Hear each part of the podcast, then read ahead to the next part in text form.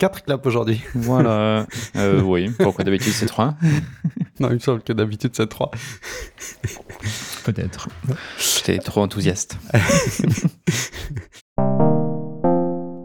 Salut Mailleux. Salut Daoro. Qu'est-ce que tu nous bois aujourd'hui? Aujourd'hui, je bois un Longjin dit premium.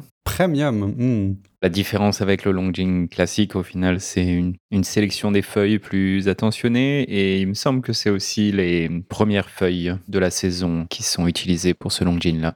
Premium aussi dans le sens de en premier quoi. C'est souvent lié en fait parce que les, les Darjeeling de printemps aussi, c'est des thés qui sont euh, où il y a cette séparation où les premières récoltes à- juste à la sortie de l'hiver quasiment Mhm. sont euh, souvent les plus fines et celles les plus chargées en, en différentes notes.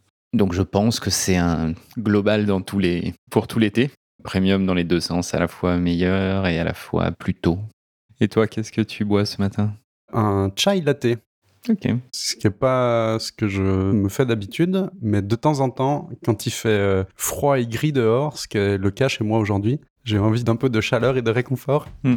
Un bon thé noir avec des épices, c'est le principe du chai. hein. Et puis après, un tout petit peu de lait et surtout beaucoup de sucre roux. C'est très réconfortant, je trouve. D'accord. Moi, c'est rarement quelque chose que je me fais.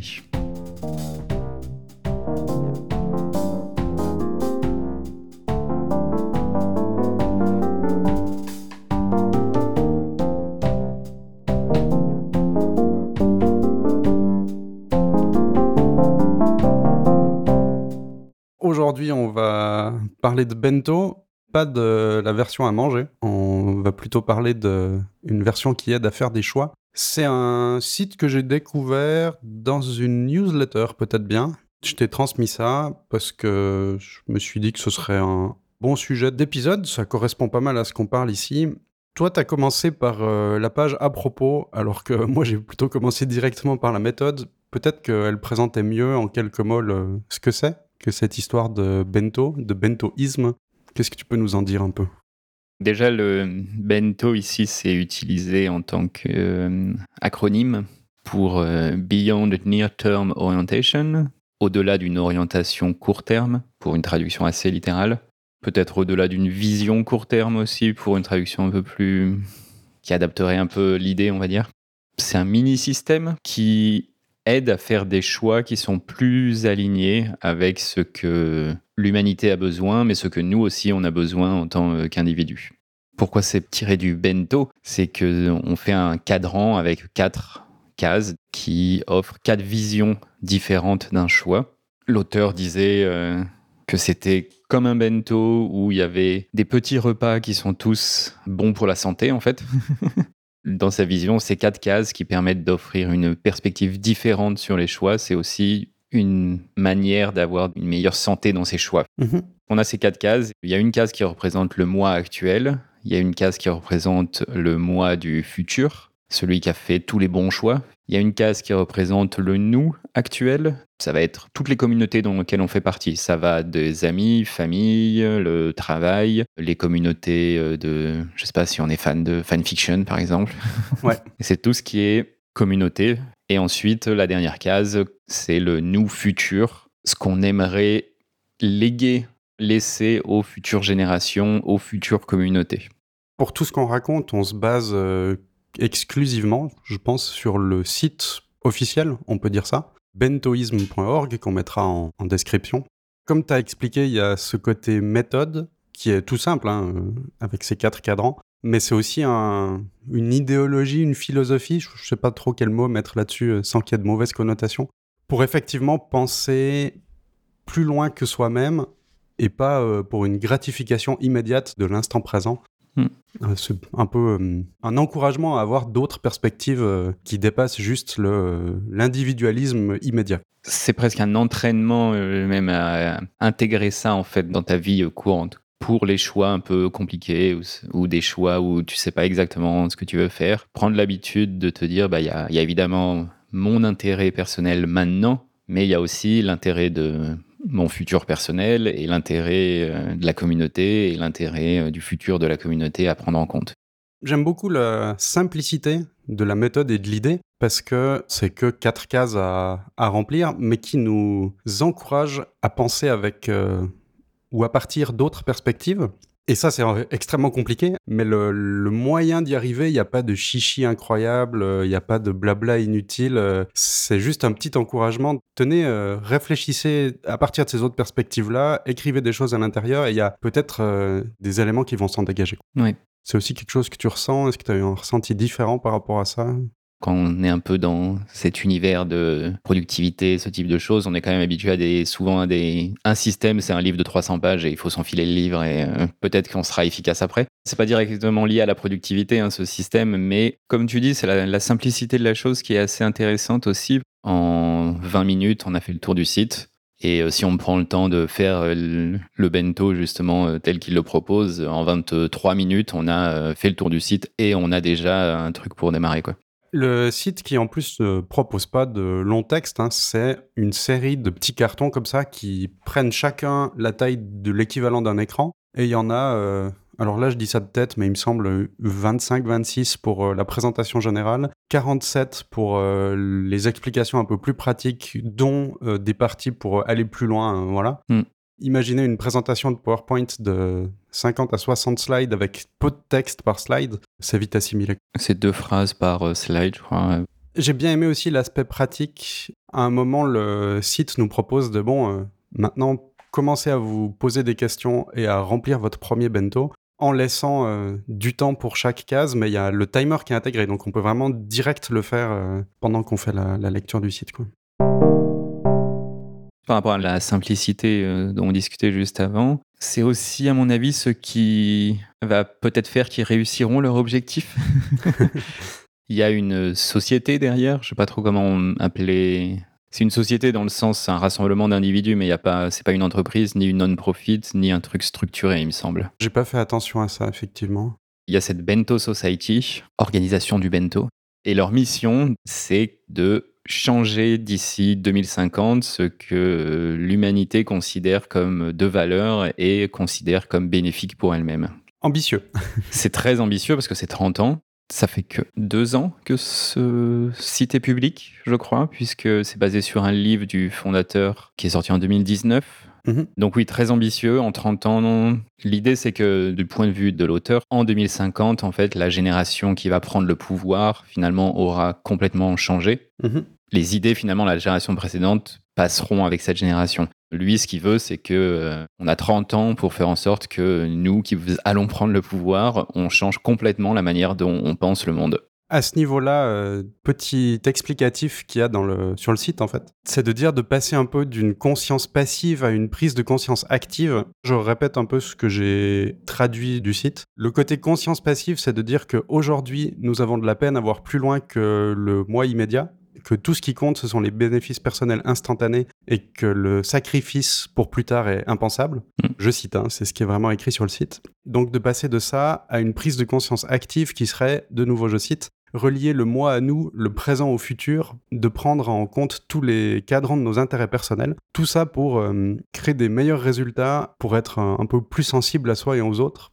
Si on prend les quatre cadrans du bento, on se concentre euh, dans nos sociétés actuelles principalement sur le, le moi du maintenant. Mais il y a plus que ça. Il y a le moi du futur, le nous, et du coup le nous du maintenant et le nous du futur. D'où le, lutter un peu contre euh, l'individualisme et avoir des pensées à, plus long terme. Hmm.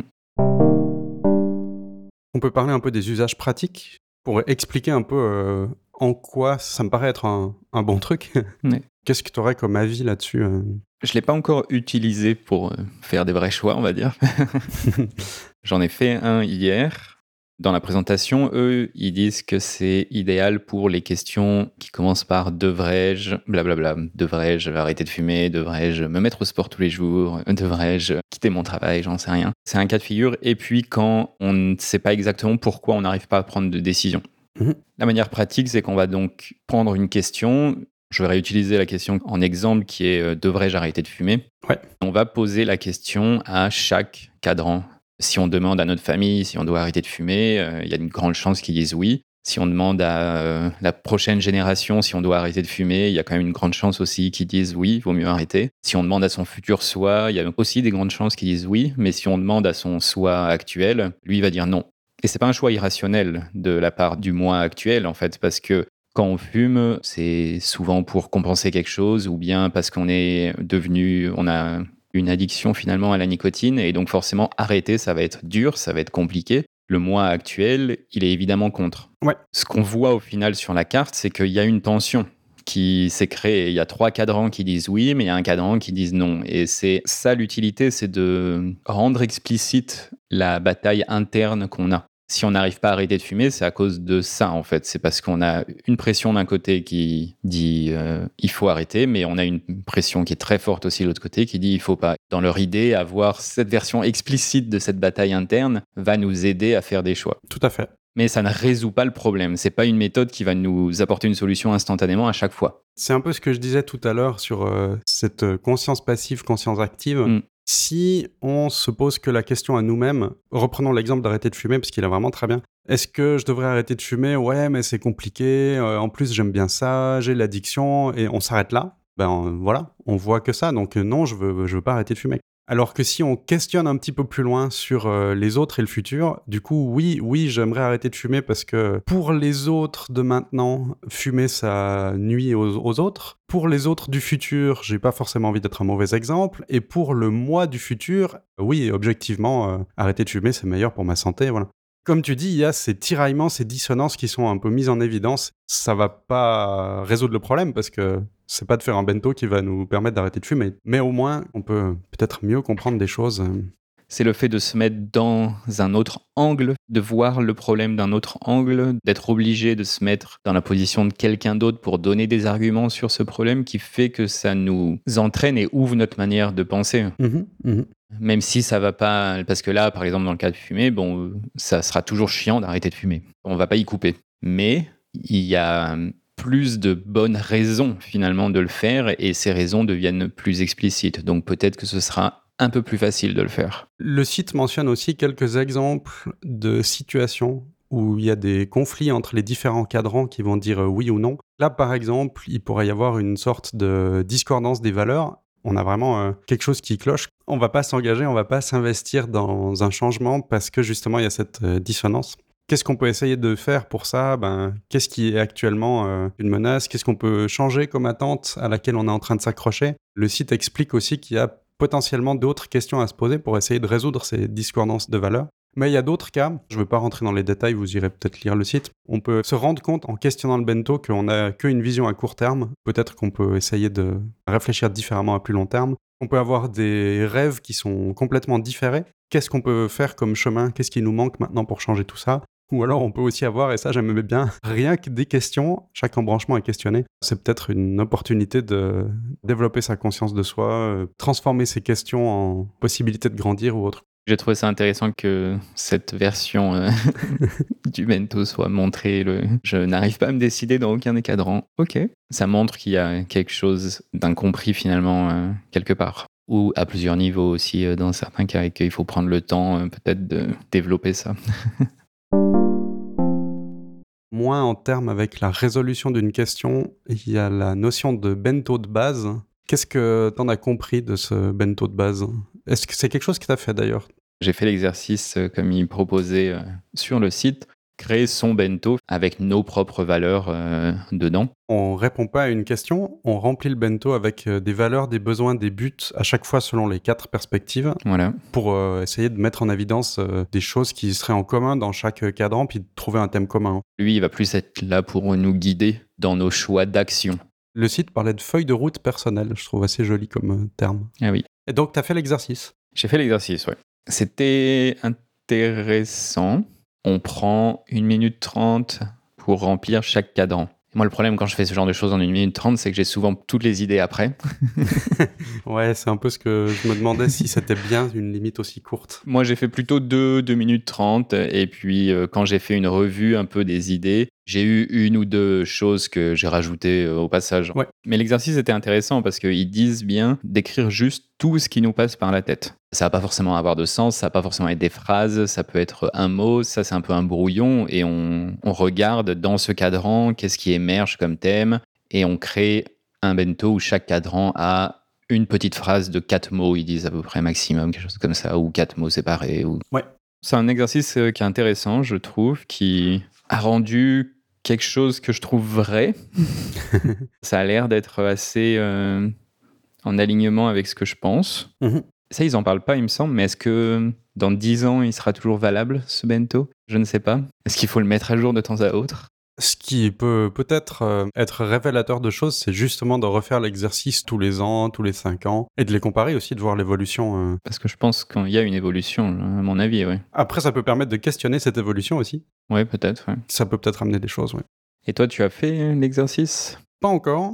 Avant d'avoir euh, lu le site en entier et découvert vraiment l'idée derrière tout ça à fond, j'ai abordé ça sur ah tiens une méthode, des astuces pour se poser des bonnes questions. Donc vraiment euh, ah d'accord si je dois me poser la question de est-ce que je dois déménager, je pourrais euh, remplir ça. Et, c'est en lisant entièrement le site que j'ai découvert cette histoire de feuille de route personnelle. Je suis vraiment très curieux de découvrir euh, comment ça marche. Seul truc qui fait que j'ai pas encore fait, c'est que je l'ai remarqué il y a deux jours en préparant cet épisode-là. J'ai envie de prendre un bon quart d'heure, une demi-heure pour me poser et y réfléchir, mais euh, c'était trop court. Là, je l'ai fait vraiment avec les timers euh, sur le site pour le temps de remplissage. euh, Simplement, après, j'ai débordé d'un peu euh, 30 secondes, une minute ou quelque chose comme ça. Donc, ça prend pas forcément longtemps finalement hein, pour avoir quelque chose qui a l'air d'avoir du sens. J'ai dit euh, des durées comme euh, quart d'heure, demi-heure, simplement pour euh, pas faire ça entre deux choses en fait. D'avoir le temps de me poser bien, euh, etc. etc. quoi.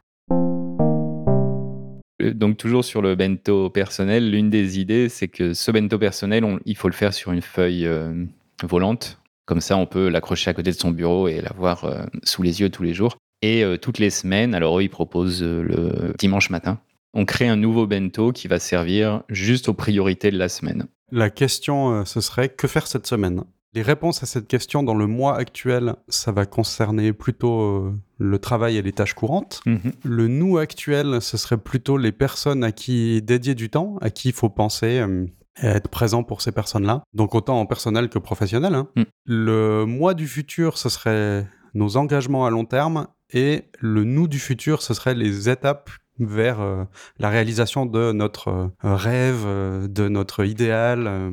C'est via cette euh, pratique qu'on on rejoint c'est un peu ce qu'on disait au tout début sur l'idée que c'est cette partie-là qui est un peu la partie entraînement. Mhm. Chaque semaine, on se pose et on s'entraîne à régulièrement penser à soi, au futur de soi, à la communauté, au futur de la communauté. C'est ça qui va faire qu'à la longue, on intègre plus cette euh, manière de penser. changement de perspective pour euh, nous forcer à penser effectivement à plus que nous-mêmes. Et c'est pas mal parce que souvent, on aurait une idée en tête de euh, le nous du futur, euh, mon idéal de changer le monde, mais concrètement, on- il se passe jamais rien. Parce qu'on est tout le temps en train de penser à qu'est-ce que je dois faire cette semaine, comme euh, sortir la poubelle, rédiger mes lettres, aller faire mon travail salarié normal. Tout le reste est remis à une fois plus tard peut-être, alors Oui. que là, ça veut pas dire qu'on va quand même réaliser des étapes vers ce changement, hein, mais au moins on y pense. Pareil pour le, le mois du futur, euh, comment on veut vieillir? Ben c'est pas ah oui non mais je, je penserai plus tard à euh, peut-être euh, faire des efforts pour ma santé ou mon bien-être mental.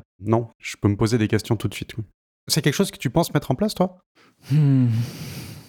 Est-ce que je vais le mettre en pratique tout de suite? Je sais peut-être parce que le week-end, déjà, je fais un peu, euh, généralement, une petite review de ma semaine, de déplacer un peu les tâches à gauche, à droite, euh, annuler certaines choses, euh, mettre des nouvelles tâches. Donc, pourquoi pas ajouter la vision des différents cadrans dans cette réflexion? Mhm.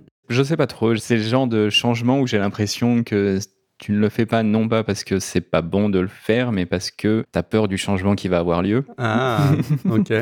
C'est un truc là qu'on retrouve dans la méditation aussi, ce type de choses, où il y a des gens qui disent que l'une des raisons pour laquelle on ne va pas méditer ou on ne va pas faire une pratique euh, de yoga ou ce type de choses, c'est que l'ego sait que ça va avoir un impact sur lui et il veut pas te laisser faire. Le cerveau n'aime pas trop le changement, on aime bien les routines connues. Et... Ce qui est bizarre pour un outil qui est créé pour changer. Le but du cerveau, c'est qu'il soit hyper flexible pour absorber les choses et euh, échanger vite. En tout cas, originalement. Mais comme c'est compliqué de le faire, c'est plutôt quand c'est forcé, ça va se faire. Tant que c'est pas forcé, il faut garder de l'énergie pour euh, au cas où il y a des événements forcés. Toute l'évolution qui nous pousse derrière. je pense que si je faisais un bento de cette décision, tu vois, on serait dans le cas du fumeur. Ce serait intéressant. Moi, je vais clairement dire que ben non, je vais pas le faire. Le bento hebdomadaire, c'est pas que ça m'intéresse pas. De nouveau, je pense que c'est une bonne pratique. Simplement, de rajouter une pratique sur une pratique sur une pratique sur une pratique, ça en fait trop. J'ai déjà de la peine à maintenir mon bougeot de manière euh, claire et régulière. Alors, euh, c'est pas encore pour rajouter un, ce carcan-là de tiens, il faut que je fasse un bento toutes les semaines. Euh. Par contre, quand je ferai des revues ou pour préparer le thème annuel, alors là, oui, c'est un outil que j'ai à disposition, que je vais certainement utiliser de temps en temps, en tout cas, je pense que moi aussi, il y a plus de chances que je l'intègre dans une revue déjà existante plutôt que de faire son petit truc à lui dans son coin. Si j'avais pas le bullet journal que j'essaye de maintenir déjà avec la peine, toutes les semaines, pour moi, c'est trop. Mais là, c'est pour ma pratique à moi, quoi. Même si je suis tout à fait d'accord avec l'intérêt et l'attrait d'encourager l'habitude de penser à plus long terme et de penser collectif, c'est un peu une mémoire musculaire finalement. Plus on l'entraîne, plus on le pratique, mieux c'est.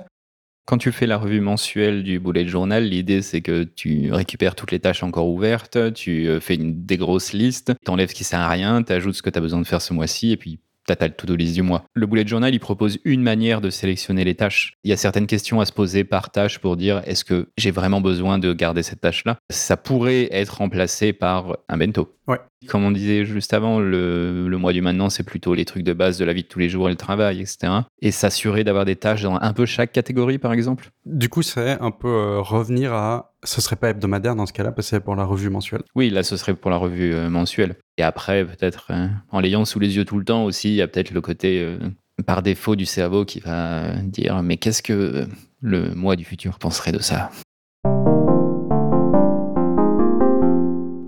Ce que tu disais sur euh, juste une méthode pour faire des choix un peu journellement, c'est comme ça que j'avais pris aussi au début quand tu me l'avais euh, envoyé, avant de vraiment me plonger dans la page à propos. Mais je trouve que la mission de cette Bento Society rend la chose un peu plus intéressante d'une certaine manière ouais. que simplement juste des choix euh, au jour le jour. La Bento Society a elle-même un bento aussi, qui est public sur leur site. par contre, c'est pas des phrases de quatre mots.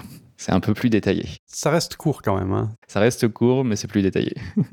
Le site euh, mentionne ça. On peut aussi faire des bento pour des personnes morales, c'est-à-dire pour euh, des entreprises, des associations. Euh. ça peut permettre à des organisations de prendre des décisions. Si on fait le, bento d'une marque, par exemple, ça va permettre de définir un certain nombre de valeurs, d'ambitions, qui soient plus que simplement faisons de l'argent tout de suite. Hmm. Ça peut permettre de guider un peu l'entreprise dans ses décisions en se basant un petit peu là-dessus.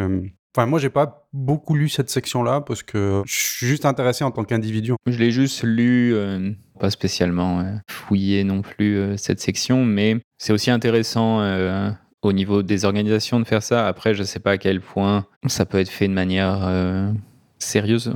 Dans le sens où il faut déjà avoir une organisation, à mon avis, qui soit assez euh, dans ce style de choses, dans l'idée que d'ici 30 ans, il faut qu'il y ait un vrai changement qui ait lieu. Ça va forcément limiter un peu la quantité d'organisations qui peuvent le faire. Mm. Par contre, en disant ça, je me dis pour des associations, ouais, ouais, ouais. ça peut être plus facile d'ajouter ce type de choses et plus, euh, comment dire, tout le côté ONG, c'est super bien. Je pensais même aux petites associations, type euh, petite association de quartier ou quelque chose comme ça. Mon expérience associative, c'est que euh, tout le monde est dans la même pièce et personne ne sait ce qu'il fout là et et voilà.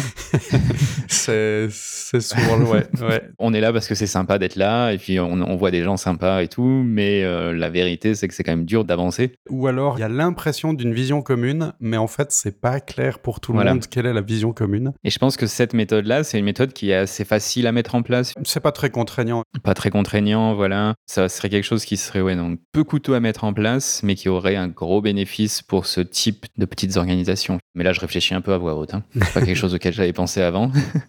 enfin voilà, pour dire que effectivement le, l'idée derrière ce bento, ça se fait euh, autant pour les individus que potentiellement pour euh, des euh, entreprises, associations, personnes morales. Peut-être que ce que je rajouterais, c'est que, comme je disais, là, je sais pas trop ce que je vais en faire de, de ce bento finalement. Et puis, toi, comme tu dis que tu vas pas le, utiliser la pratique hebdomadaire, je pense que c'est quelque chose à revisiter un peu. Ouais. On disait euh, juste le mettre, par exemple, dans la revue mensuelle. C'est sûr que c'est pas toutes les semaines, mais c'est au moins tous les mois. Et est-ce que dans six mois, ça veut pas dire qu'il faudrait euh, se poser la question de est-ce qu'il faudrait pas que je le fasse plus souvent parce qu'on voit quelque chose qui s'en dégage, tu vois? Ouais. c'est le genre de pratique qui est tellement simple. Souvent le genre de choses qu'on peut lire, euh, un peu dire ah ouais c'est pas mal, mais pas ne pas voir l'impact que ça a parce que ça paraît très simple.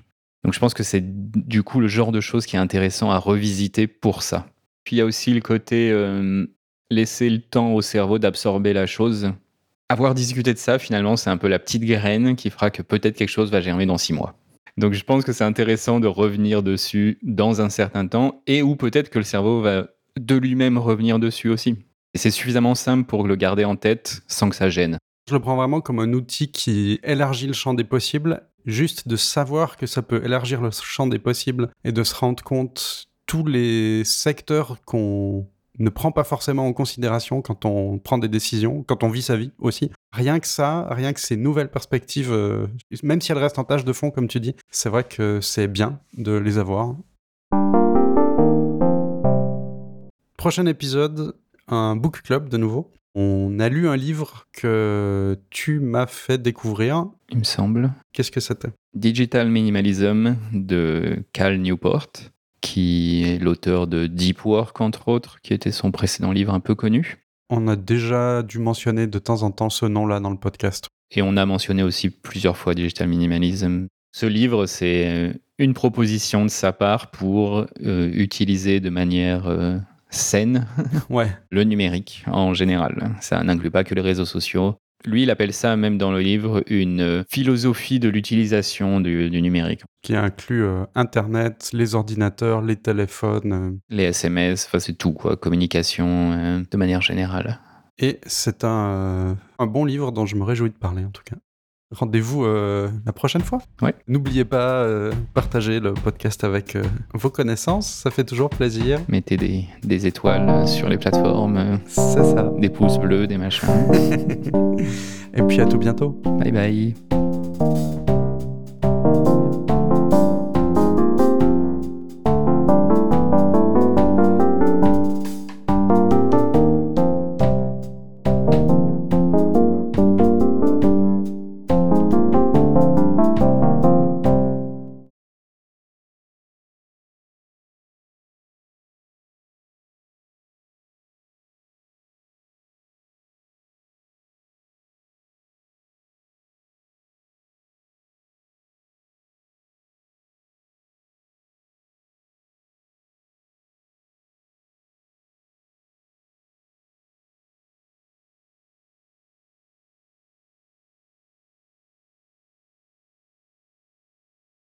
Est-ce que tu crois qu'ils feront des long jeans freemium une fois? Je sais pas, mais ça pourrait être pas mal. Je sais pas comment ça marche pour avoir quelque chose de mieux quand tu le payes, mais la satisfaction de l'avoir payé peut-être. Voilà, oui. Plus tu le payes cher, meilleur il est. Donc ça augmente la qualité.